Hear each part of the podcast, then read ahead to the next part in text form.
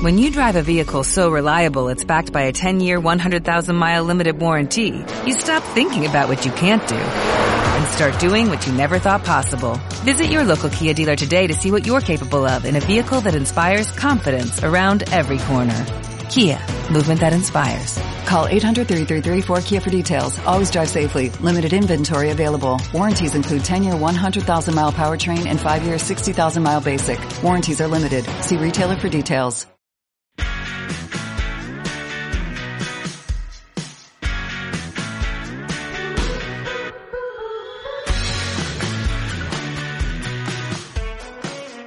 Buenas. Otro episodio más. Esta vez tuvimos casi un par de semanas de pausa. No sé, me, he perdido esto de los días. En estos días de pandemia se nos, se me está el calendario lo tengo complicado, pero hemos vuelto y hoy vamos a hablar de un tema, bueno, de varios temas. Ahí vamos a ver qué, qué sale en el camino. Mi nombre es Bruno, Bruno Capuano. Me pueden encontrar en Twitter en arroba el Bruno. Y como siempre estoy con Juan acá. Juan, ¿te quieres presentar? Muy buenas, por aquí Juan Quijano, otro, otro, otro capítulo más, que no sé cuántos llevamos, 59 creo que es este, ¿no? Ya estamos casi cerquita del, del, Sí, del 60. 59. En el 60 tenemos que salir a cobrar a los proveedores, a lo- todos los patrocinadores acá que nos han Ah. prometido. Tenemos un par de facturas grandes. Los pero- millones, ¿no? Los millones, sí. Los vamos a cobrar en Bitcoin, como lo que ha pasado hace un par de días en Twitter, que salió la gente a, a donar Uy, qué bueno. dinero. Ya podemos hablar de eso bueno. luego si quieres, pero hey, que nos interrumpimos. Todo tuyo, preséntate. Pues mira, una de las de las eh, razones por las que podemos hacer este este podcast es justamente por la cuenta de Zoom que nos presta el invitado que hemos traído hoy. Este ha sido el culpable de yo poder eh, dedicarme a la formación. Es mm, Roberto Ortego. Jolín, tío, me salía canales. Qué horror. Roberto Ortego. Es que es, es que es un antiguo jefe mío también. Eh, Roberto Ortego, que es eh, lleva 25 años en formación o más y ahora mismo posiblemente tenga el centro de formación de Microsoft más grande que, que hay en, en Madrid o en España o en el mundo mundial. Bueno, que eso, que colaboro con él. Roberto, Hola, muy buenas tardes. ¿Qué tal todos? Pues eso, soy Roberto Ortego, soy, soy el dueño de, de CB Center y, y bueno, pues sí, como dice, como dice Juan Carlos, eh, tenemos un centro de formación, pero tenemos lo que tenemos son muchísimos for- formadores que son los que nos dan, los que nos dan la vida. o sea, no es por ser más grande o más pequeño, sino porque, porque realmente es, es la gente la que, los profesores, los que realmente nos hacen grandes. O sea que bueno, entre los que está Juan Carlos, tampoco hay que, hay que echarle un poquito de Bueno, bueno. Lo de grande lo dices por el tamaño, no o sea, porque después de esta, o sea, estoy enorme, gigantesco. sí. Menos mal que no, mi mujer y yo hemos engordado lo mismo, así no nos podemos decir nada, porque es que qué barbaridad. Mm, Esto de, de trabajar online. Ha sido muy malo, ha sido muy malo. Sí, es lo que dicen de cuando, cuando empecemos a salir de esto así, que sales o redondo o hay gente que se ha obsesionado con el fitness y salen hechos unos mm, Arnold Schwarzenegger o cosas así. Pero, hey, mm, yo con grande me quedé con lo otro y aparte veo que os vais a poner a hablar entre vosotros, voy a poner el mute y podré tomar mi líquido. Porque, a ver, Malo antes, antes soy, eh, eh, acuérdate, tío, soy un argentino que ha pasado por España. He tenido influencias de las buenas. Eh, y antes de empezar, que ya habíamos empezado ahí un poco el micrófono, todavía no estábamos grabando, contábamos un poco, Roberto, de cómo les ha cambiado mucho, pero no tanto, la, la vida como formación. Porque claro, antes yo me acuerdo que te veía a ti, Juan, y a un par de, de tus compañeros viajando un poco por España, yendo para el norte, para el sur, yendo a clientes. Ahora no se puede más, pero parece que os habéis adaptado genial.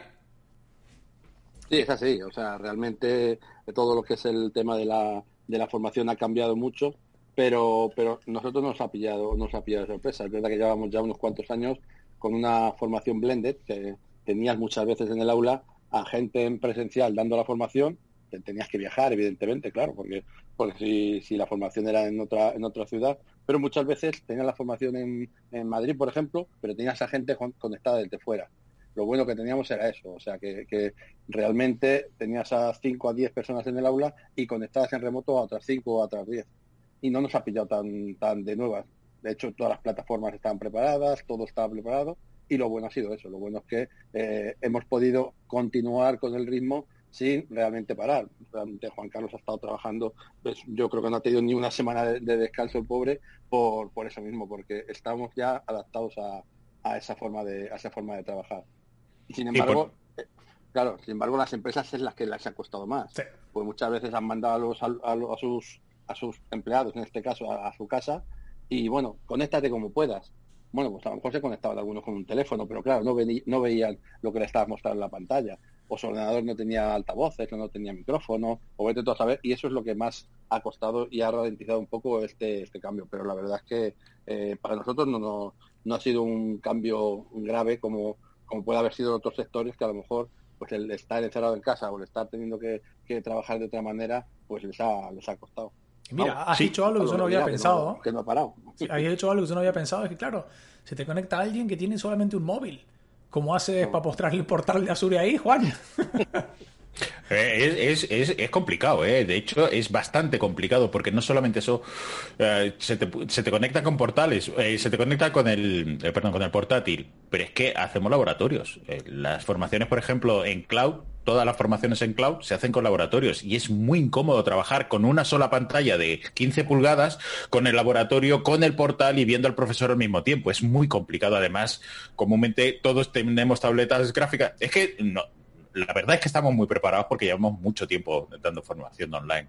Y entonces, entre, entre todos nos vamos contando tips. Todos llevamos tabletas gráficas para poder dibujar y vamos dibujando y explicando como si fueran pizarras. Y claro, eso tenerlo en un único monitor, o como he tenido gente con monitores de 13 pulgadas. Imagínate soportar nuestras clases, que son clases de 30 horas, estamos hablando de 6 horas, 5 días a la semana, en un, en un monitor de 13 pulgadas. O gente que tenía eh, los, los, audífonos eran los audífonos del móvil, que te dan una calidad muy mala, pierdes mucho. Sí, pero es que fíjate, la tontería, ¿eh? Y el otro día también lo hablábamos cuando hablábamos del trabajo remoto en el, en el episodio anterior, que yo ya me he acostumbrado a trabajar con dos pantallas de toda la vida mm. y no las cambio. Pero claro, en el tema formación siempre ha sido así. Yo tengo en la, en la pantalla secundaria al speaker hablando y en la principal voy haciendo mis pruebas, mi que esto, mi lo otro, pero en una sola yo me muero. Yo hoy si tuviera que agarrar mi portátil e irme solamente con el portátil, estaría bastante incómodo. Podría hacer muchas cosas, pero en otras sufriría. Y claro, el tema de la formación, sin irte de que, bueno, sí tienes internet, tienes todo, pero con una sola pantalla también es un... Es un no me sale la palabra, la traducción de challenge. Pero es un handicap para los, dos, para los dos. Es un handicap. Tanto para el profesor como para el alumno también. O sea, vemos la parte del alumno, pero la parte del profesor, lo que tú dices, ya estamos acostumbrados a tener dos pantallas. Entonces tienes las diapositivas en un lado, tienes la, presentación en el otro, lo que están mostrando, los ejemplos que vas a poner, etcétera. Y el, y el alumno, si tiene una pantalla, bueno, los episodios que hemos tenido hay, hay anécdotas para todo. Es decir, no, es que estoy, no, te lo veo así en el móvil, en pequeñito, que sigue, que sigue, que luego, o, gente que está conectada. Yo tenía un curso hace, eh, pues yo de formación también, hace como un mes, que tenía, tenía los alumnos, los tenía en la pantalla igual, estábamos con Zoom, como estamos ahora nosotros, eh, y, uno de los alumnos está en su casa. Y luego iba con el móvil, se iba grabando, iba en el coche, llegaba al trabajo, se conectaba y veías todo. O sea, sí, sí, te lo juro, lo tengo grabado ahí. Y el, hombre iba con el móvil, pumba, se ponía el móvil en el coche, le iba viendo cómo conducía, ya se conectaba en casa. Ya estoy conectado en el trabajo, ya sigo. Ahora voy a hacer el laboratorio, ya voy a hacer... Y, yo decía, madre mía, digo, o sea, estás en tu casa, estás viendo lo típico, que ves a, la mujer pasando por atrás casi, y, y, luego te vas con el coche, te vas, sigues sigues emitiendo directamente con el teléfono y llegas al puesto de trabajo, conectaba el, teléfono y pasaba a, la, pantalla grande y seguía haciendo el laboratorio. Y dices, madre mía, era... Y, de verdad, o sea, hace tres semanas o cuatro semanas, no, no llega un mes. Y eso, pasa, eh, pasa a muchos lados. Yo también he tenido gente eh, que se conectaba por el móvil, o sea, que estaba haciendo el curso con el móvil y decían eso, no, después yo hago los laboratorios en casa, ellos se guardaban todo eso, y después he tenido gente que eh, se han hecho los cursos con 4G, entonces a veces estaban y a veces no. Pero literalmente, o sea, desaparecían. Eh, me acuerdo de uno muy majo, muy majo, que hizo varios cursos, además que estaba en el pueblo con una 4G que debía de darle dos baudios. Ya no, o sea, no era ni caso, tenía dos baudios. Y, se le oía, pero terrible, era de esta voz hipermetálica y yo decía, ¿y cómo me estás siguiendo? Y sí me seguían, porque por ejemplo, en los cursos que estamos haciendo ahora, nos han pedido que hiciéramos una especie de medio examen para ver si realmente la gente se estaba enterando de algo o no, de que de alguna manera pudiéramos justificarlo. Y sí, la gente sí, sí, se estaba enterando. No era una cuestión de... No es solamente medios, también importa en, estos casos mucho las ganas. sí. En, eso se ha, notado, se ha notado también en esta, en esta parada que la gente, eh, bueno, se ha quedado sin, sin ir a trabajar, pero sí es verdad que estaba en casa. La primera semana a lo mejor, pues bueno, hacía lo típico, el, el, el bizcocho que te tocaba y demás, pero luego la gente como que se aburría, que le faltaba un poquito y lo cogía muchas ganas. Es decir, ah, pues mira, tengo una formación, perfecto. Y oías a los niños por allí, oías a todos, pero sí, sí le cogían con ganas. Lo que tú dices, o sea, luego las evaluaciones se ve, las evaluaciones intermedias que hacemos para saber si están recibiendo la formación de calidad y si están teniendo prestando atención al curso, se ve que la gente sí lo toma, lo toma con ganas. Se busca la vida, la gente, si le interesa algo, se busca la vida, lo que tú dices con un 3G en el pueblo y en medio de las vacas. O sea, que, sí, sí. O sea, eso nos ha pasado, nos ha pasado con muchas cosas. Recién yo acabo de cortar con mi, con mi jefe, con el jefe literal que tengo yo, que está a... Debe, tengo que hacer los cálculos, pero son como 700 kilómetros al norte de Canadá que hay una línea. Sí, sí, no, yo no sé a quién le contaba una vez que... Osos blancos. Sí, eh, yo una vez fui a un pueblo, eh, fuimos a un pueblo, fui a correr una carrera hace, creo que fue el año, pasado o hace dos años, no me acuerdo cuándo fue, en verano, y llegamos a un pueblo donde básicamente íbamos para el norte y luego doblábamos hacia el oeste. Pero en este pueblo, cuando llegamos al norte, cargamos gasolina y el de gasolinera me dijo, tú no eres de acá, ¿no? Y yo, ¿cómo te has dado cuenta? ¿Qué, me falta para ser canadiense, además de la barba, el hacha y todas estas cosas que se ven en los dibujitos? Me dice, no, pues solamente porque como veo que no eres de acá, que sepas que si sigues para el norte, dentro de 10 kilómetros ya no hay más cobertura de móvil, no tienes cobertura celular, necesitas un teléfono satelital, tampoco hay gasolineras y un poquito más si llegas a los osos y a estas cosas. Entonces, bueno, flipaba, digo, ah, mira, estamos en el fin del mundo, literalmente el fin del mundo. Pero recién hablando con mi jefe, y ahora conecto las dos cosas, él está cerca de esa zona y estábamos hablando como nosotros. Y me contó que en los últimos dos meses un par de proveedores locales han puesto internet a lo bestia, conexiones a lo bestia. Y bueno, él puede estar ahí en el medio de la nada, al lado de un lago, en los montes y en las montañas y todo esto que, que uno ve de Canadá pero conectado. Y te la rebuscas y él aparte dice, yo no voy a volver a Toronto, el downtown, a una ciudad infernal si puedo estar acá.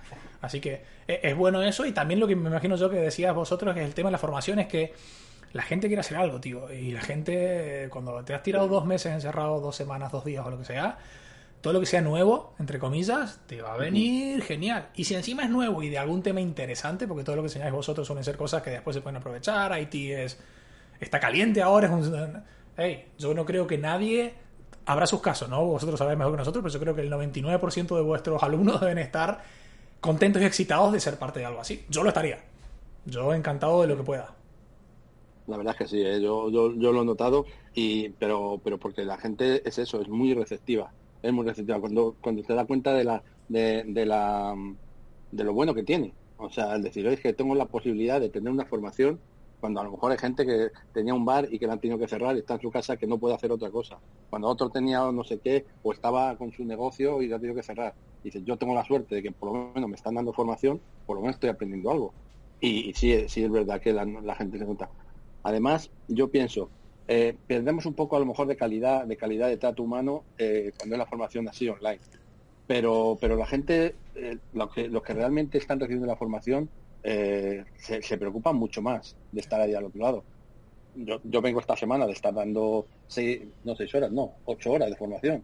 estoy de, de la mañana a seis de la tarde dando, dando formación y, claro, es muy pesado. Para los alumnos también es muy pesado estar ahí delante de la pantalla, delante, pero les, les veías, les veías que les, les, haces participar y te dicen, sí, sí, estamos aquí, sí, hemos visto esto, o, esta, la pregunta, te la responden, o cosas de esas. ¿Por qué? Porque la gente se puede despistar, se pueden tener que levantar a, tomarse un café o a irse al baño o lo que sea. No tiene esa rigidez que tienes en un aula, que estás sentado y claro, no te vas a levantar a la mitad de, la sesión porque quieres ir al baño.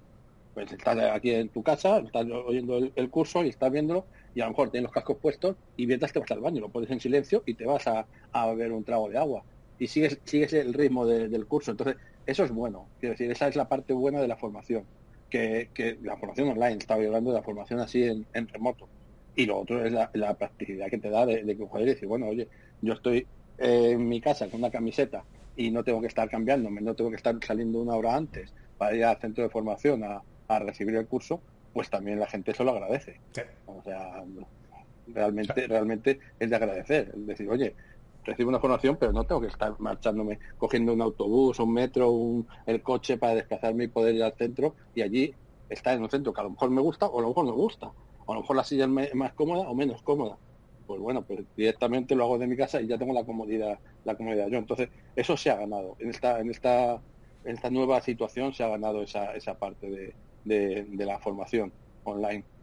Sí, de hecho, por lo menos en horas, en horas efectivas, en minutos efectivos, es bastante más efectivo la formación online. Porque las paradas que hacemos, comúnmente hacemos paradas cada dos horas para no saturar a la gente. Cuando estás en, en presencial, te bajas al bar, te tomas un picho de tortilla, jiji, jaja, no sé qué, no sé cuánto, sí. Eh, eh, es, así. Y aquí es que son 15, 20 minutos como mucho, e inmediatamente arrancas. Y además, cuando acabas hasta el último minuto y cuando acabas, acabaste y todo el mundo puede planificar. Y lo que dices, en Madrid sobre todo se nota mucho lo de, y ahora no me tengo que comer una hora y media para llegar a mi casa. Sí, claro. Sí, eso sí. Tienes el café allí al lado de la mesa. En el mm. centro de formación muchas veces vas dices, no, por favor, no llevéis el café porque se cae, estropeáis el equipo, sino que tú lo tienes al lado de tu, de tu mesa, has ido, te has preparado el café, has venido aquí y tienes el cafecito aquí, aquí al lado. También otra cosa, cuando das una formación online, los silencios son matadores. Con lo cual, como trainers, como trainers también estamos rajando todo el día. Y eso, esa es una pregunta, por ejemplo, que yo que estoy de, de, un lado completamente opuesto, yo no tengo ni idea. Vosotros que sois profesores, ahora el tema de, claro, yo me imagino que como estás en una clase, viendo la cara de la gente, puedes leer el ambiente, lo que sea. Ahora, ¿cómo lees el ambiente cuando tienes en Zoom, no sé, 2, 5, 20, 30, 50 caras ahí chiquititas, pequeñitas, el que se te da vuelta, o no sé, lo que tú decías recién, alguien está hablando y ves que pasa el hijo por detrás y espera, no rompas eso. Y, ¿Cómo, haces para leer si la gente está enganchada o está siguiendo o no? Eso es la parte, esa es la parte menos, menos buena de, de, este modelo de formación. El no poder tener ese contacto y este feedback que te dan los alumnos. Cuando estás en la clase les ves la cara, estás explicando una cosa. La bandera de Canadá es roja con una, con, una hoja ahí. Ah, una hoja, pero ¿cómo es una hoja? Pierdes, pierdes esa, esa parte de, de que toda la gente se quede con los ojos abiertos diciendo, me estás explicando algo que no sé y eh, te falta esa retroalimentación de, ellos. Eso, eso es verdad, esa es la parte un poco más negativa. Pero también, también es verdad que los que realmente luego participan sí se nota de, se nota de, otra manera. Pero lo que tú dices, o sea, eh, puedes estar a lo mejor de tener a 5 a 10 personas y ves que uno se ha tenido que levantar. Otro le pasa al niño por detrás y tiene que estar atendiendo al niño. Ahora no, vete para allá, que estoy atendiendo al curso. Entonces, bueno, te da las dos cosas. O sea, lo bueno de una cosa compensa con lo malo de no tener ese feedback de los, de los alumnos. Tienes que estar utilizando casi todo el rato herramientas para recoger ese feedback. Oye, pulsar aquí, todos poner en verde en el chat que tenemos aquí, que estamos aquí, todos, pinchar en verde los que ya habéis terminado esto. Decirme si sí o si no a esta encuesta que os lanzo. Hacer, tienes que empezar a utilizar otras herramientas que te da la formación online para recoger ese feedback de la gente. Sí, y toda la formación que hacen es, técnica de Microsoft, ¿no? Porque también yo creo que debe ser diferente hacer formación a gente técnica, que hay una, no sé, hay una feature nueva, por ejemplo, ahora en Teams, que puedes levantar la mano, los técnicos en dos segundos se dan cuenta que es un botón de levantar la mano, y acá en Zoom que tienes otras cosas, pero también es un challenge cuando lo haces con gente que no es técnica, que madre mía, los tiempos que van ahí, o, es... O es diferente. Yo ahí yo ahí tengo que reconocer que a mí personalmente, como ex técnico y después de haber trabajado mucho, me encanta justamente el poder haber entrado en el nivel de MCT. No es por desmerecer al resto, ¿vale? Pero el nivel de MCT implica que damos formación eh, certificada de Microsoft, lo cual implica que damos formación a gente que sabe es muy raro encontrarte un grupo que no sepa. La mayoría de los grupos que van a hacerse una certificación es gente que por lo menos sabe. Y hay muchos casos en donde sabe mucho. Y es una gozada, tío. Eh, cuando te toca justo lo contrario, cuando tienes que dar formación a gente que, por ejemplo, está en, programas de, de, formación para parados, que es gente que no tiene ni idea de informática, cuesta mucho hacerles entender cualquier cosa. Aquí es todo rápido. Aquí lo único que tienes es que controlar mucho para que no te, no te pillen en un renuncio. Pero ah, es al revés. Yo, yo con, lo, con, con, con la gente que sabe, con la gente técnica, es con quien mejor, con, con quien mejor trabajas. Porque además las preguntas que te hacen son preguntas muy interesantes, son preguntas que te hacen pensar, que te hacen ir más allá y decir, ah, mira, esto no lo tengo controlado, espera, vamos a buscarlo. O, por ejemplo, yo lo utilizo mucho en formación online, me hacen una pregunta que yo no controlo y utilizo a todo el grupo. Eso es un teléfono, sí, ¿no? Sí, pero, pero- no pasa nada. Después de- le acabas de dar trabajo a Bruno. Para después cortarlo. No sé si Eh, lo que a ver, decía. a ver, a ver. No, dime, dime, dime. Eso, que el, ah, utilizar las preguntas que te hagan para que el propio grupo la encuentre. Y eso también mm, son mecanismos que, que, bueno, de hecho, Roberto podría estar hablando años sobre diferentes trucos que nos ha contado a todos para conseguir eh, mm, mantener el interés en, en una clase online. De todas maneras, yo en eso también tengo que decir que soy un poco profesor universitario. Yo, yo presumo que el que, el que va a venir a- al curso viene porque tiene interés. Y que todos somos adultos. Aquí no, hay, aquí no hay chavalines, todos somos adultos. Entonces, tampoco te voy a perseguir mucho. Yo, sobre todo, me centro en la gente que me da feedback, me vuelco totalmente. Y los otros los intento atraer. Pero es que también hay otra cosa que también es muy importante. Damos muchos cursos.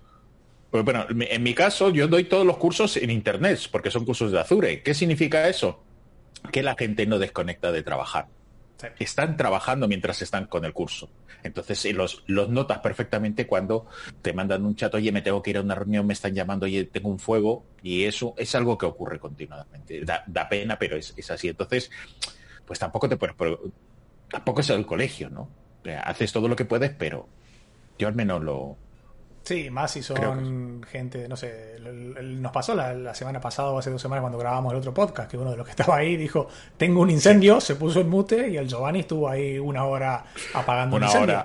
Y no que tenía la cámara puesta. Sí, y se lo solo- veía hablando ahí y se escuchaba, porque encima bien italiano, se escuchó. eh, recordaba algunas frases de mi abuelo cuando no estaba contento, que se veía ahí. ¡ah! Y, y me imagino que lo veráis también vosotros. Alguien que se pone ahí tiene que apagar un fuego o hacer algo o lo que sea. Eso pasa, sí, sí, eso pasa, es así. Porque aparte la Lo formación vuestra es en que- horario de trabajo, en horario de trabajo de los alumnos, o sea que más probabilidades hay de que pase eso. Claro, casi siempre. Lo que decías antes, Bruno, eh, eh, nosotros tenemos la suerte también de que casi todos nuestros cursos son de IT. Entonces, nuestros cursos son de IT, entonces, bueno, pero hay mucha formación que es verdad que darla a través de un sistema online, pues eh, va a costar mucho y cuesta mucho. Bueno, de hecho, de hecho Juan Carlos sabe, o sea, dar un Scrum para empezar a mandar tareas por grupos, para empezar a hacer todas esas cosas, es muy difícil hacerlo online porque ahí se necesita mucho más contacto, mucho más grupos, mucho más, más roleplay y demás. Entonces, hay ciertos cursos que, que, eh, de verdad darlos, darlos online es un, es un dolor de cabeza. Eso es un dolor de cabeza. Pero nosotros tenemos la suerte de que casi todo, el 99% de lo que damos es, es IT. Eso está bien. Como ¿eh? dice Juan Carlos, mucho Microsoft, porque somos partners de Microsoft, entonces hacemos mucho Microsoft, pero también somos partners de, de, de Axelos para todo el tema de ITIL y demás. Y ITIL, dar ITIL a través de online Oh, eh, ya que el ITIL es un ladrillito, hay que comérselo y demás, pero De imagínate, aquel.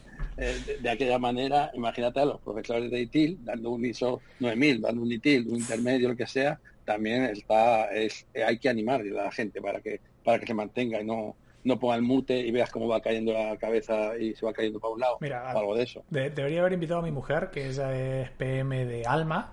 Y tiene, Sí, y tiene la- el PMP, el ITIL, todas estas mierdas. Perdón, mierdas no. ¿no? Mier- bip, vamos a poner ahí. Uy, Tiene todas estas cosas. eso bórralo que, que- que como lo escuche. Sí, aparte puede estar atrás de la puerta. ¿ah? Ahora no me ven en el podcast, pero estoy mirando para atrás. Por las dudas voy a hablar despacito.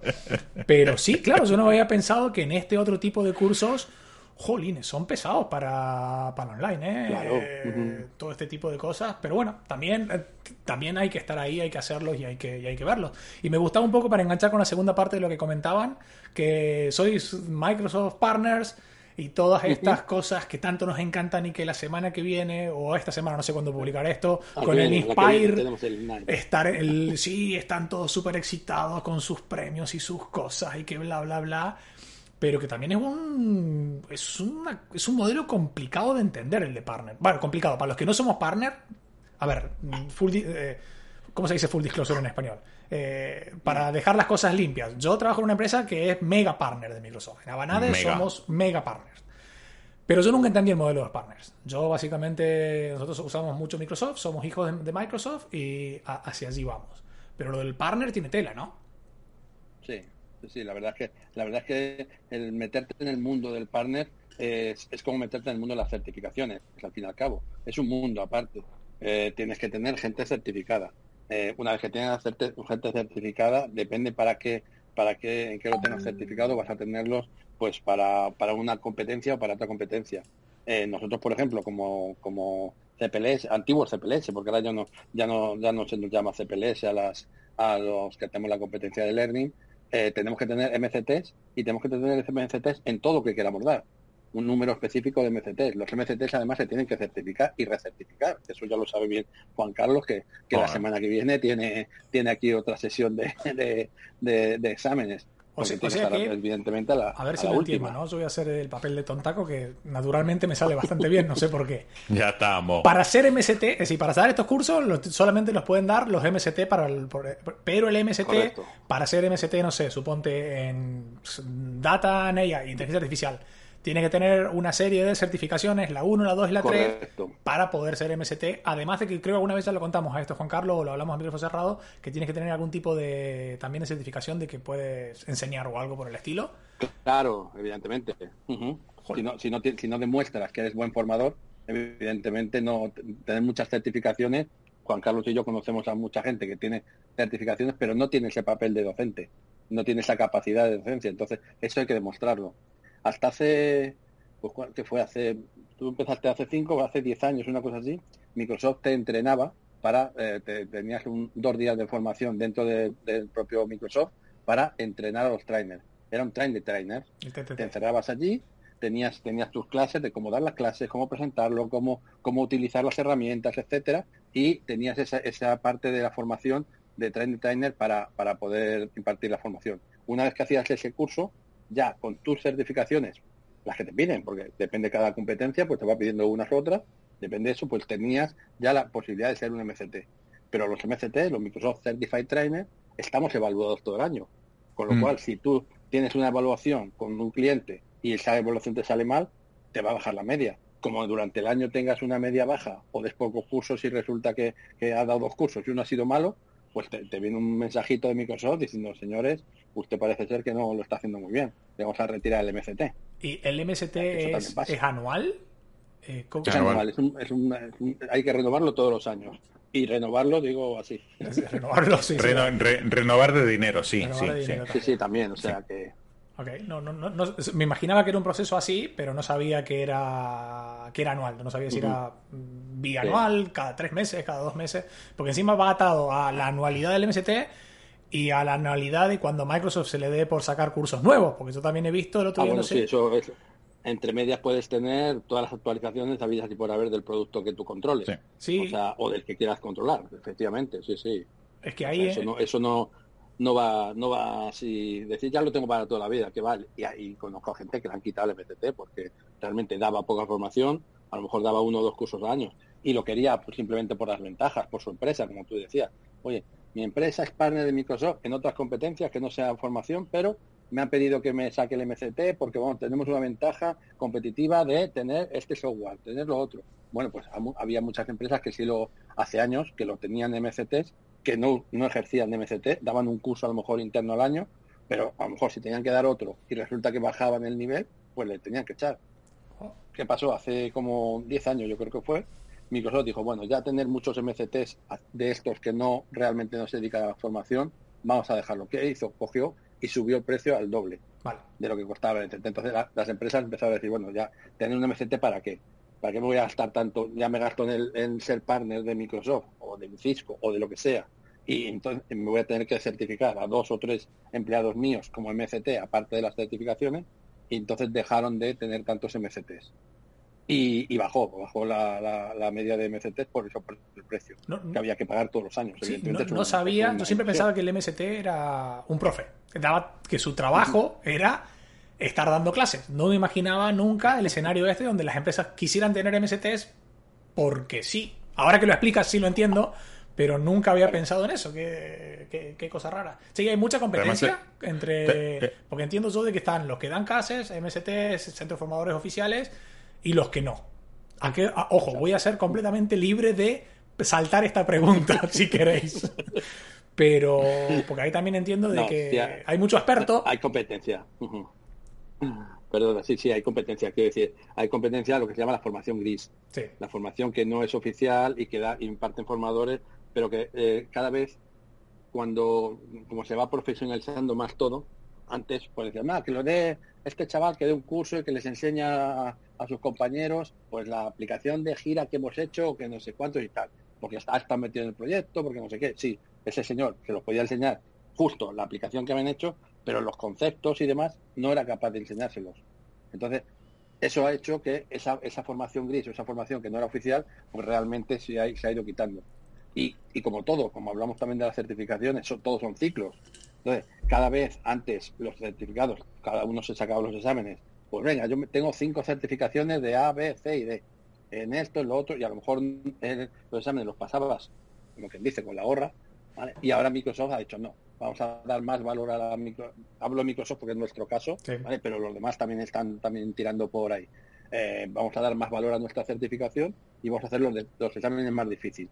Que el que realmente apruebe, que sepamos que es que realmente controla la materia que está aprobando. Mira. Entonces, con eso ha hecho bajar la gente certificada también. Es que eso era, era fundamental. Yo no me acuerdo el nombre de lo que usábamos o de lo que se usaba. Yo certificaciones no tengo, literalmente. Eh, las que tengo son de Visual Basic 6 del año 2000 o cosas por el estilo y alguna de C++. Ahí fue cuando dejé. Pero yo me acuerdo que hace unos años, hace bastante, en el 2008, por ahí, 2009, eh, en Navanade en- había entrado un chico y había entrado, recién empezaba, era un nivel super junior y como no tenía trabajo, no tenía cliente, no tenía nada y yo estaba con él ahí, pues certifícate. ¿Y cómo hago para certificarme? Pues mira, en algún lugar de internet están las preguntas y en algún lugar de internet están las respuestas. Tú empiezas a certificarte. En tres semanas o cuatro se había acabado, sa- sacó el, no era el MS, no, no era el Certificate Architect, había sacado una certificación que te daban después de tener tres o cuatro de software developer. Developer, la de developer. No sé, y yo digo- Que el MCSI. Eh, una de estas MCCD. así, que no me acuerdo cómo era, estoy hablando hace 10 años, así que seguramente Mm. no sé si existe o no. Y yo digo, joder, este, es- esta persona, oh, y era, era majísimo y somos muy amigos, pero sin haber tocado una línea de verdad haciendo algo, solamente leyendo y aprendiéndose, porque él mismo lo decía, se aprendía de memoria las respuestas, no me puedo acordar el nombre de lo que sí. usaba, tío, pero era, era algo hasta popular. Se presentaba, sí. Sí, se presentaba, pack, se, se examinaba, se sacaba más del 70, más del 80, lo quería sacar, volvía, mira, pack, una, bueno, ¿y la semana que viene cuál? Pues esta, vale, y la semana y la otra semana cuál? Pues esta otra, y en un mes tenía un tenía un batch así súper buenísimo y yo digo, hay algo que ahí no funciona, ¿no? Por eso me gusta lo que tú has dicho recién de que ha cambiado ahora y yo he visto Sí. no he tomado ninguna, pero he visto esto de que cuando te vas a certificar te piden que muestres con tus cámaras que estés solo, que tienes ya no Ah, es más preguntas sí, y respuestas, es un laboratorio interactivo, o sea que si sabes, sabes, no sé, eso, eso está muy bien, por eso entiendo que una formación es fundamental para poder llegar a ese, ya no es más copiar y pegar, ya no es más... eh, No, y aprendértelo, muchas muchas reglas mnemotécnicas, lo que tú dices. O sea, nosotros hemos tenido, pues todos estos años que llevamos, cuando la gente se venía a certificar a nuestro centro, no solamente lo que dices tú que la haga en tu casa, sino gente que venía y casos de eh, llegar, entrar a hacer un examen, a lo mejor que ponía dos horas de duración, y entraba el candidato, se sentaba y a los 10 minutos se levantaba, ya ha terminado. Te has gastado 70 preguntas o 50 preguntas en 10 minutos, no puede ser. Y, y- y de- hecho, de hecho nosotros nos vino una vez, como nosotros somos centro también examinador, nos vino una vez un, un candidato que vino a hacer el examen, se metió en la sala de exámenes y salió a los, creo que eran a los 8 minutos, una cosa así. Y ya ha terminado. Y digo, ah, bueno, vale. Bueno, le dimos, sale por la impresora, sale su, su papel de que ha aprobado, vale, había aprobado, bueno, muy bien, va. Y nos llama como a las tres semanas. Oye, que me ha llamado la empresa, el fabricante, no voy a decir quién es, no estamos hablando de Microsoft, era otra otra empresa, pero que me han llamado de la certificación eh, y me han, no, me han escrito un mail y me dicen que eh, he estudiado las preguntas, que cómo, cómo he podido aprobar eh, con tan poco tiempo. Había dedicado, me parece que eran cuarenta y pico preguntas y había dedicado como 15 o 20 segundos a cada pregunta. Ya, ya. Dicen, no me ha dado, dicen, no le puede haber dado tiempo ni siquiera a poder, a poder eh, leer la pregunta Leerlas. correcta. Mm. Claro, dice, entonces le recomendaban, el propio fabricante le decía, bueno, hemos visto que usted ha aprobado este examen, ha tardado X tiempo, no sé si eran pues eso, 10 minutos, 8 minutos, entre 8 y 10 eran. Y ese ritmo de preguntas le ha dado tiempo a hacer entre X, X segundos, muy pocos. Eh, esta no es la forma que nosotros queremos que la gente estudie nuestro producto. Le recomenda, estaremos vigilantes para la próxima vez si tarda usted tan poco tiempo eh, o, utiliza métodos de estudio que no son los que nosotros recomendamos, eh, la formación como, como tal, y para que no, para no, para quitarle la certificación. Porque es verdad, o sea, la gente se aprendía, lo que tú dices, unas reglas mnemotécnicas. Esta la respuesta es la más larga, esta la respuesta es la que tenga la negrita al final. y, yo he tenido, hemos tenido nosotros formación, formación y, certificación con, muchas, con muchas empresas y me acuerdo una, una organización que tenía que, certificar a muchos eh, alumnos, tenían todo un año para aprenderse todo lo que era el tag de certificación, tanto de lo que decimos de Microsoft, de sistemas, de desarrollo, de todo, un año y encerrados aquí en España para hacer para, para estudiar eso. Y venían los chicos, venían a examinarse y decían, voy a examinarme de lo que tú dices, C++, voy a examinarme de Visual Basic. ¿Y tal ya? Me leí anoche todas las que encontramos por internet en la web de no sé quién y vamos a ver qué tal. Y me enseñaban los chicos, no, si, no, veían la, pantalla, directamente venían la respuesta, decía, esta es la B, esta es la que es más larga, esta es la que viene en negrita con no sé cuántos y algunos aprobaban, otros no, pero no demostraban realmente los conocimientos. Exactamente. Y Microsoft ya dijo no, hasta aquí. Hace unos mm. años que dijo no. Y metió, los, y, metió los laboratorios. Es que eh, eh, es una parte importante, yo creo, del tema de los laboratorios interactivos, porque ahí es donde realmente ves si alguien, aunque sea, conoce el entorno. No, tú no te puedes, tú, puedes estudiar todo de memoria, pero cuando llegas a un laboratorio, si no sabes cómo funcionan las cosas ahí, si no has entrado ni siquiera una vez, pues tienes un muro gigante que escalar. Citrix, por ejemplo, lo hizo hace, hace un año. Hace un año Citrix cambió los, los exámenes y eh, antes eran, no eran simulaciones, simplemente eran pantallas eh, de aquí, pulsarías aquí o pulsarías allí. Y ahora metió el doble de tiempo para, hacer el examen, pero tienes la mitad del examen que es un simulador de Citrix. Y como no sepas hacer las cosas que hace Citrix, pues directamente no apruebas. O sea, eh, vale tanto la parte teórica, la parte de preguntas y respuestas, como la parte de, de práctica. Eh, lo mismo Cisco lleva haciendo mucho tiempo eso también. Y, la verdad es que ahora lo bueno que tenemos es la virtualización. Hace años Microsoft lo intentó. Con los exámenes, la verdad es que hace, hace bastantes años lo intentó, pero era todo mucho, mucho flash. En el examen había mucho flash, de, simulando que estás haciendo un desplegable, simulando que estás haciendo no sé qué. Y la verdad es que hace 15 años eso, pues estaba un poco, se quedaban un poquito los exámenes un poquito cojos que decías, bueno, si esto realmente no me estás contando algo que, que yo sé que esto no es como sale de verdad. Entonces no funciona muy bien. Dejaron de hacerlo durante un tiempo y ahora ya, pues hace cinco o seis años han vuelto otra vez a poner en práctica, es decir, tienes que poner en práctica lo que, lo que realmente me estás diciendo que conoces. Y Microsoft se lo tomó muy, muy en serio. O sea, nosotros como partner, cuando tenemos todas las reuniones de partner, nos lo dijeron. Dijeron, nuestro objetivo a partir de este año es que la gente que se certifique, que realmente sepa, que dé valor y que, y que volvamos otra vez a tener una buena valoración de los certificados de Microsoft. Sí. Y, de hecho, de hecho es así, o sea, y se, y se nota porque aparte le están metiendo caña por todos lados. Yo, por ejemplo, el año pasado, ah, si te registrabas a Ignite, eh, te registrabas a Ignite, un evento caro, tipo el build, de estos así, pero por estar registrado, te daban la oportunidad de hacer unas certificaciones gratis. Que tú dices, bueno, el que ha mm. pagado la entrada, que son, no me acuerdo si eran 2.000 dólares, una cosa así. 2.000, 2.000 dólares. Una cosa así, una certificación, bueno, viene, bienvenido sea. Pero este año, cuando empezaron a hacer el Ignite de Tour, que esos son los que son gratis, si tú estabas en Ignite de Tour, te daban el voucher. Y cuando. Mm. y otros, entonces están como regalando vouchers, pero claro quieren tener mucha gente certificada, tener mucha gente certificada significa que la gente conoce tu producto, tienes que llegar ahí, bla, bla, bla. Es como que el modelo le han dado, tal vez había estado estancado durante un tiempo, pero lo que tú dices, ha vuelto a subir y ha vuelto a, a, demostrar que estar certificado tiene valor. Yo hace unos años, y esto es opinión personal, cuando veía un currículum, por ejemplo, de alguien que me decía que tenía 10 certificaciones, no me, no me decía nada. No te lo creía. No, sí, no, bueno, sí, no le dabas más valor. ¿no? hoy sí. Hoy me parece que en base a todo lo que estoy aprendido, lo que he visto y demás así, cuando viene alguien que tiene esta, esta y esta, bueno, se ha tomado el tiempo de hacer esto. Hoy vale de Es que es eso. Es que muchas veces eh, es cierto que lo ideal de las certificaciones es que fuera eh, una, eh, una validación de tus conocimientos. O sea, tú ya sabes, y en la certificación te van a contar cosas que no conoces, te van a contar cosas que no sabes, que no conoces, pero sobre todo lo que van es a contarte cosas que tú conoces para, para después poderlo demostrar en la certificación. Lo que pasa es que en España se hace justamente al revés. Es, yo no sé y voy a aprender en la certificación.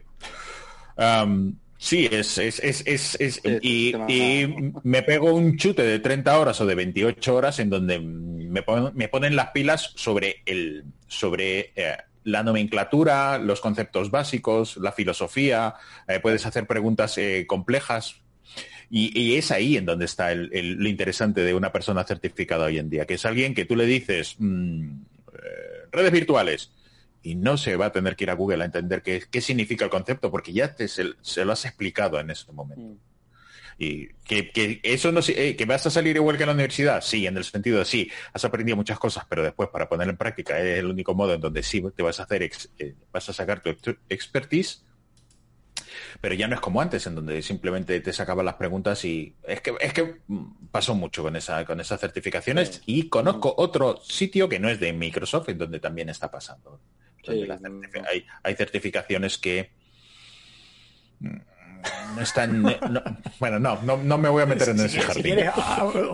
Si simulo un problema de conexión ahora, una cosa así, y ya luego salimos hablando de qué lindo está el clima, de si os vais a la plaza o lo que sea. No, pero sí, sí lo que dice, lo dice Juan Carlos y has comentado tú, Bruno, antes, es verdad. Em, va, muy, va muy enlazado el tema de las certificaciones también con la venta de productos. O sea, tenemos un, ejemplo, tenemos un ejemplo que yo lo he debatido con, con gente de, ese fabricante de ese producto, que ellos eh, se empeñan en que su producto, el de virtualización, ¿vale? Su producto es muy bueno. Y para poderse certificar tienen que pasar por un curso oficial. Si no pasas por un curso oficial, no te dejo que te examines. Microsoft no, Microsoft te deja, te dice, oye, tú te examinas si lo, si has pasado por un curso, vas a saber más que el señor que está estudiando en su casa, que a lo mejor no tiene las herramientas que tienes tú. Bueno, pues este otro, este otro fabricante de, software de virtualización te obliga a pasar por un, por un, por un curso, un curso que no es barato, o sea, un curso que es caro. Y te pasa, te pasa por ese curso para poder examinarte. Y yo discutiendo con ellos en un summit, eh, bueno, discutiendo, entre comillas, estábamos pues gente de fabricantes de software, fabricantes de hardware, ellos y demás, y le digo, tenéis que tener en cuenta una cosa, el mercado es el que va, te va a marcar a ti y te está marcando una línea muy mala. Porque si tú exiges que la gente esté, eh, pase por el, por el curso para poder examinarse y para poder certificarse, vas a bajar el número de certificaciones que tienes en el mercado. O sea, en este caso de certificados. Con lo cual dice, ah, no, pero son de calidad. Digo, me parece muy bien. Pero vamos a ponernos en la parte de la empresa. Yo tengo una empresa, tengo 25 servidores, 300 servidores y necesito un software de virtualización. Necesito software de virtualización para ponerlo en mis servidores y además necesito contratar a una persona que me los mantenga, que sepa de esta, de esta herramienta de virtualización. Y se va al mercado y va a buscar esos certificados que son cuatro o que son cinco, que son muy poquitos y muy buenos. Y le contrata al señor, le dice, toma, tú con tu software te vendes aquí, que voy a comprar el software, voy a hacer una inversión grandísima para este software de virtualización que tenemos aquí. Y el señor se ponía a trabajar ese señor le costaba mucho a la empresa. Si ese señor se iba, tenía que buscar otra vez en el mercado a otra persona certificada. Y como había tan poquitos, pues evidentemente la tarifa de, ese señor subía. Entonces, ¿qué pasaba? Que al final llegaba la empresa nueva y se decía, bueno, voy a montar una empresa, voy a poner 200 servidores virtualizados. Y le preguntaba al vecino, oye, ¿cómo te va a ti con este software de virtualización? Pues es la leche, un software de virtualización, la leche. Pero resulta que para encontrar un técnico, apáñatelas porque yo tuve uno durante X tiempo y ahora he conseguido otro que lo estoy pagando a precio de oro.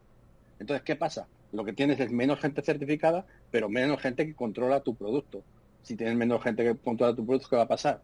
Que el resto de productos, que lo que pasó con Microsoft y IBM, ¿os acordáis todos? Que todos son, bueno, tú Bruno eres más joven, pero Juan Carlos sí. El MS2.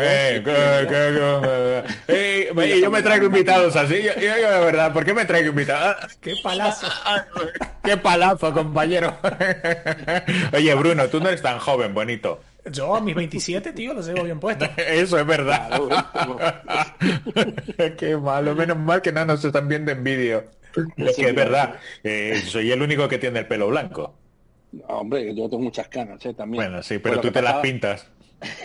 lo que pasaba era eso, o sea, tenemos poca gente certificada, con lo cual los técnicos me van a costar más. Y el vecino decía, bueno, pues entonces me voy a ir al otro, que hay mucha gente certificada, que voy a tener muchos técnicos en el mercado que mantengan este software de virtualización, con lo cual dejo de comprar el otro, el otro software.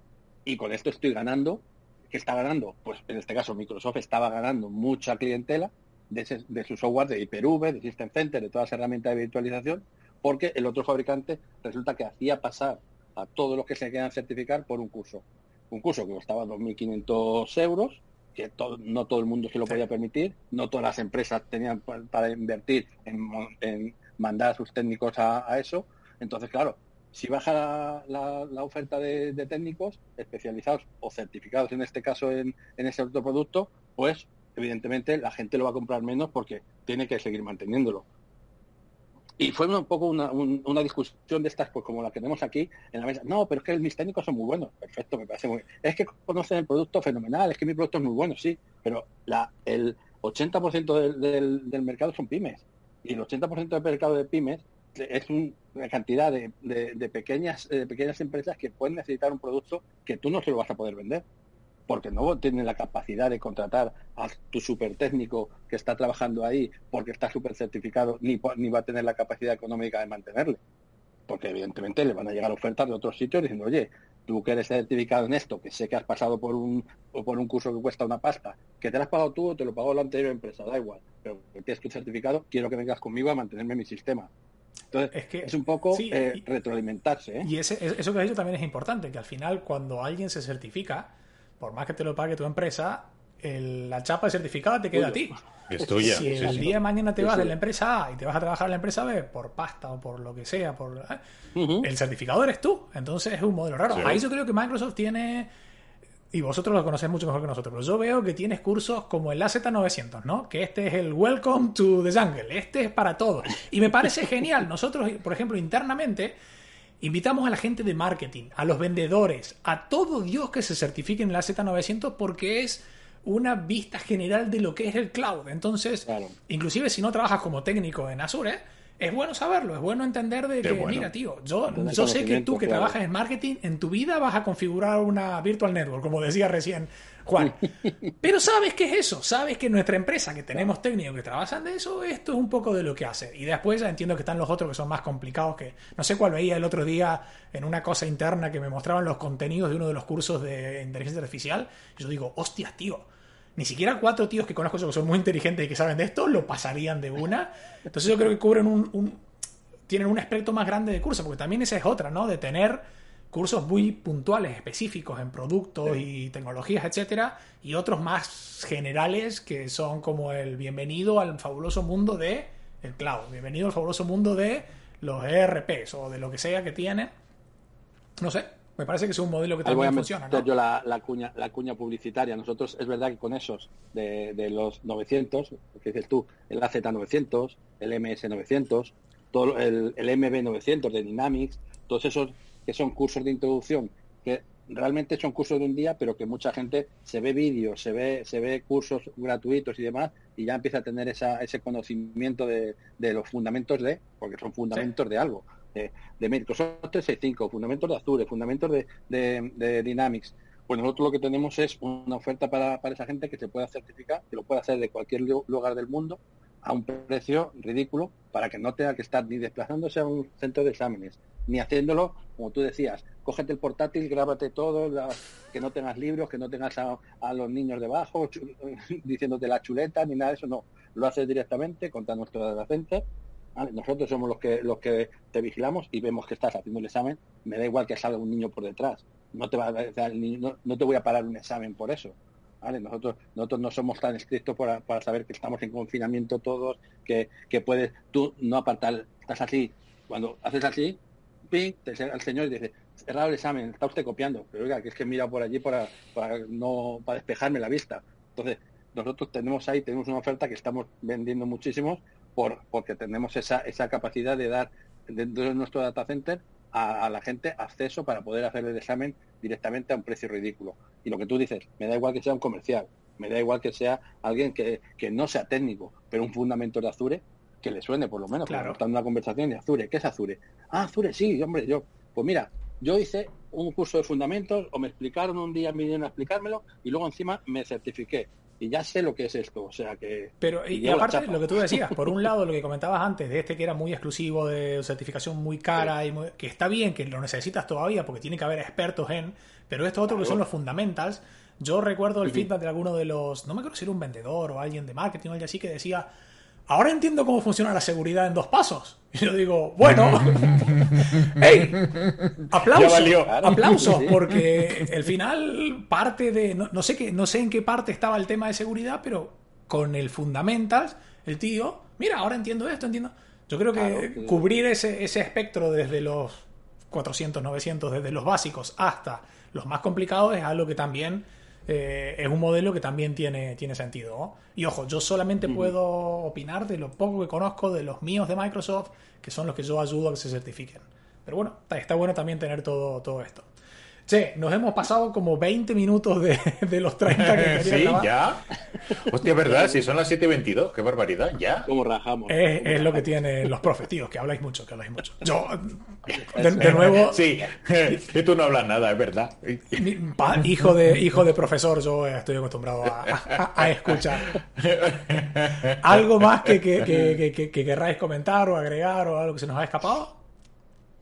Yo creo que yo creo que tenemos todo, hemos hemos contado todas las cositas que más interesantes que hay ahora en el, mundo. O sea, tendremos que hacer otra para contar más más historias de las que tenemos. El tema de a nosotros, más allá de mega patrocinadores, este de que luego me tienes que decir, Juan, a dónde quieres que te llegue la Ferrari, porque la mía. El Ferrari, sí. Eh, y el color, el color, porque yo no quiero rojo, rojo está muy visto. Yo quiero una rosa, bien rosa. Que a todo esto he visto que luego lo hablamos, pero he visto que Alonso vuelve a la Fórmula 1, así que. Mira. Eh, sí. Congratulations. Eh, hablaremos de esto luego. No, no, no, yo no quiero. No.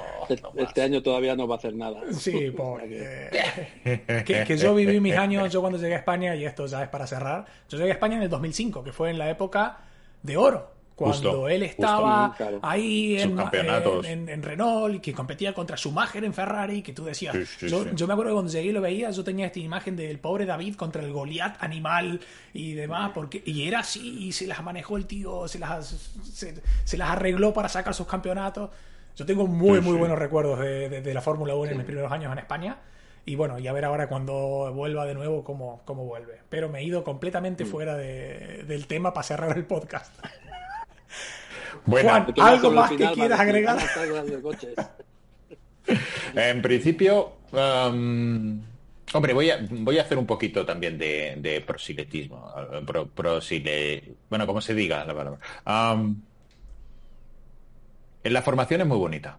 Yo llevo 30 años en consultoría, trabajando siempre en, en, todo tipo de, de, trabajos dentro de la, de la industria. Y me llevé una gran sorpresa, una enorme sorpresa de lo, de lo satisfactorio que es que te paguen por aprender, que te paguen por intentar eh, transmitir conocimientos muy complejos a gente muy inteligente que en muchos casos eh, puede saber o no.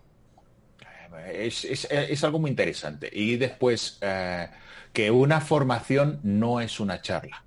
Una charla es un, es un, es una pincelada breve, muy breve, e extraordinariamente breve sobre algo muy interesante y una formación es, como decía antes, es explicar toda una tecnología o, una aplicación con un nivel de profundidad no tanto como el que vas a tener cuando, cuando seas experto, cuando trabajes en ello, obviamente, pero sí es cierto con una visión que no se adquiere de ninguna otra forma.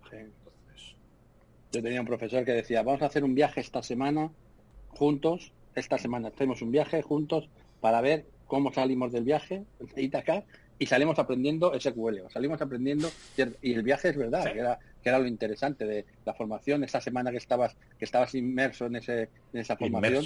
Es, verdad, es verdad que te quedabas y terminabas el viernes pensando en esa tecnología o haciendo o haciendo lo que fuese. Y de la otra parte, como formador, lo que dice Juan Carlos, es una gozada terminar un viernes y decir, qué bien me ha salido el curso todo lo que han aprendido esta gente, eh, qué, buena gente he tenido, o sea, eh, de, que realmente han absorbido todo lo que les he intentado transmitir y eso es, eso es un, la verdad es que es un, un éxito. Bueno, tenemos, yo tengo un profesor, Francisco, cuando le conoce Juan Carlos, que todos los viernes me dice, por fin es viernes, voy a salir el día, salgo más ancho que, bueno, bueno, ¿cómo va el curso? ¿Cómo no sé cuánto? O sea, te autoanima, pero es verdad, o sea, que, que terminas la semana y dices, tenías cansado, has hablado durante 36 horas, 40 horas, pero dices, joder, qué bien, qué bien, qué bien me ha transmitido esta gente las ganas que tenía de aprender y, y eso es lo que nos hace distinguir un profesor de otro profesor, o sea, o del que no es profesor. El que dice, bueno, yo vengo aquí, hablo de mi libro, como dice Juan Carlos, doy mi charla y ya está, me voy. Hasta luego. El que se preocupa de eso, el que realmente está, el que, el que está detrás de, que la gente aprenda, es, es algo, es algo que se lleva. O sea, tú eres hijo de profesor, pero eh, yo, no, pero realmente tengo mis hijos y mis hijos también lo ven. Cuando le dan un curso, lo valoran, valoran un poco el, el esfuerzo que hace el formador y si también el alumno hace el esfuerzo por, por, por captar toda esa información que le están transmitiendo, es una gozada. O sea, te enamoras, es una profesión que al final te, enamoras.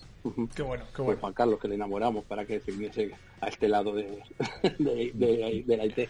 Y además se acaban los viernes, los proyectos duran hasta los viernes. Se ha acabado el viernes, ya está, se ha acabado, no me van a llamar nunca más dentro de 15 días. Oye, que se ha roto esto, que no es, que no es mantenimiento, que es evolutivo, no, que es un check request, no, llama al equipo, ya no hay equipo. Y que cómo quieras que lo haga.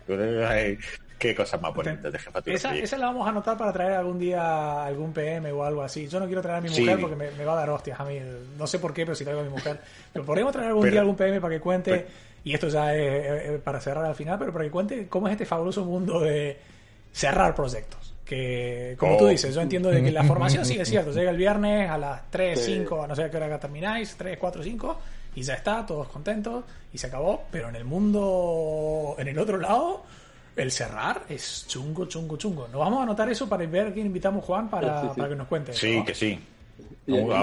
llamarle, el oscuro proceso del cierre del, proyecto. Uh, es que ahí como, como yo tengo dos o tres nombres en la cabeza que se ponen a contar batallitas, estamos grabando todo un fin de semana, así que vamos a tener que filtrar ahí bastante. Yo también tengo...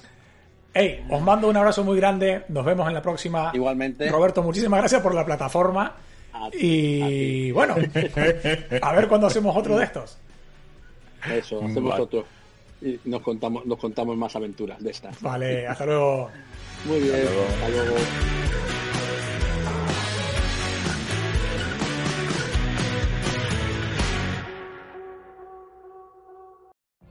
What if you could have a career where the opportunities are as vast as our nation, where it's not about mission statements, but a shared mission? At U.S. Customs and Border Protection, we go beyond to protect more than borders. From ship to shore, air to ground, cities to local communities, CBP agents and officers are keeping people safe. Join U.S. Customs and Border Protection and go beyond for something far greater than yourself. Learn more at cbp.gov/careers.